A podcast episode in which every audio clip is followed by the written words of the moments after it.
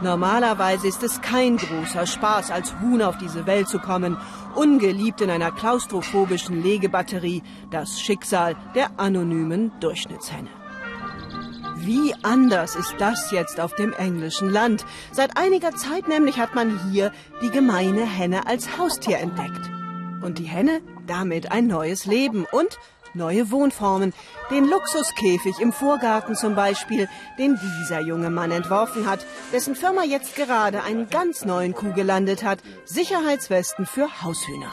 Vorgeführt hier zunächst am Plüschmodell. Wenn man erstmal ein Huhn als Haustier hat, merkt man, dass sie Charakter haben, wie freundlich sie sind und dass sie kommen, wenn man sie ruft. Und für die Kunden ist es tragisch, wenn sie dann ihr Huhn verlieren. Dieses Produkt erspart ihnen das. Denn dem freilaufenden Haushuhn droht zwar nicht die planmäßige Schlachtung, dafür aber Gefahr, vor allem von rücksichtslos rasender Landjugend. Die neuen Sicherheitswesten beugen davor das sagt jedenfalls der Werbespot der kleinen Firma, deren Name beschreibt, was aus dem Huhn so nicht werden soll, Omelette.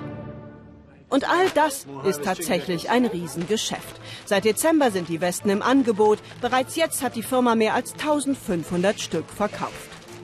Und wenn du weißt, dass zwei Millionen Leute hier Hühner als Haustiere haben, dann hast du gewonnen. Die Kunden, deren Hühner bereits mit den Westen ausgestattet sind, können jetzt jedenfalls sorgenfrei mit ihnen spazieren gehen.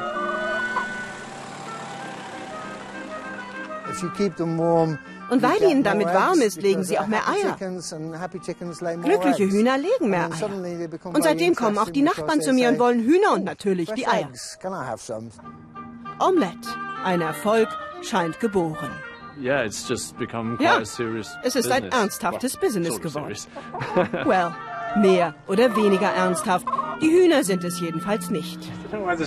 Manchmal spinnen sie und laufen einfach rückwärts und im Kreis. So wie manchmal die ganze Insel, anarchisch rückwärts und im Kreis.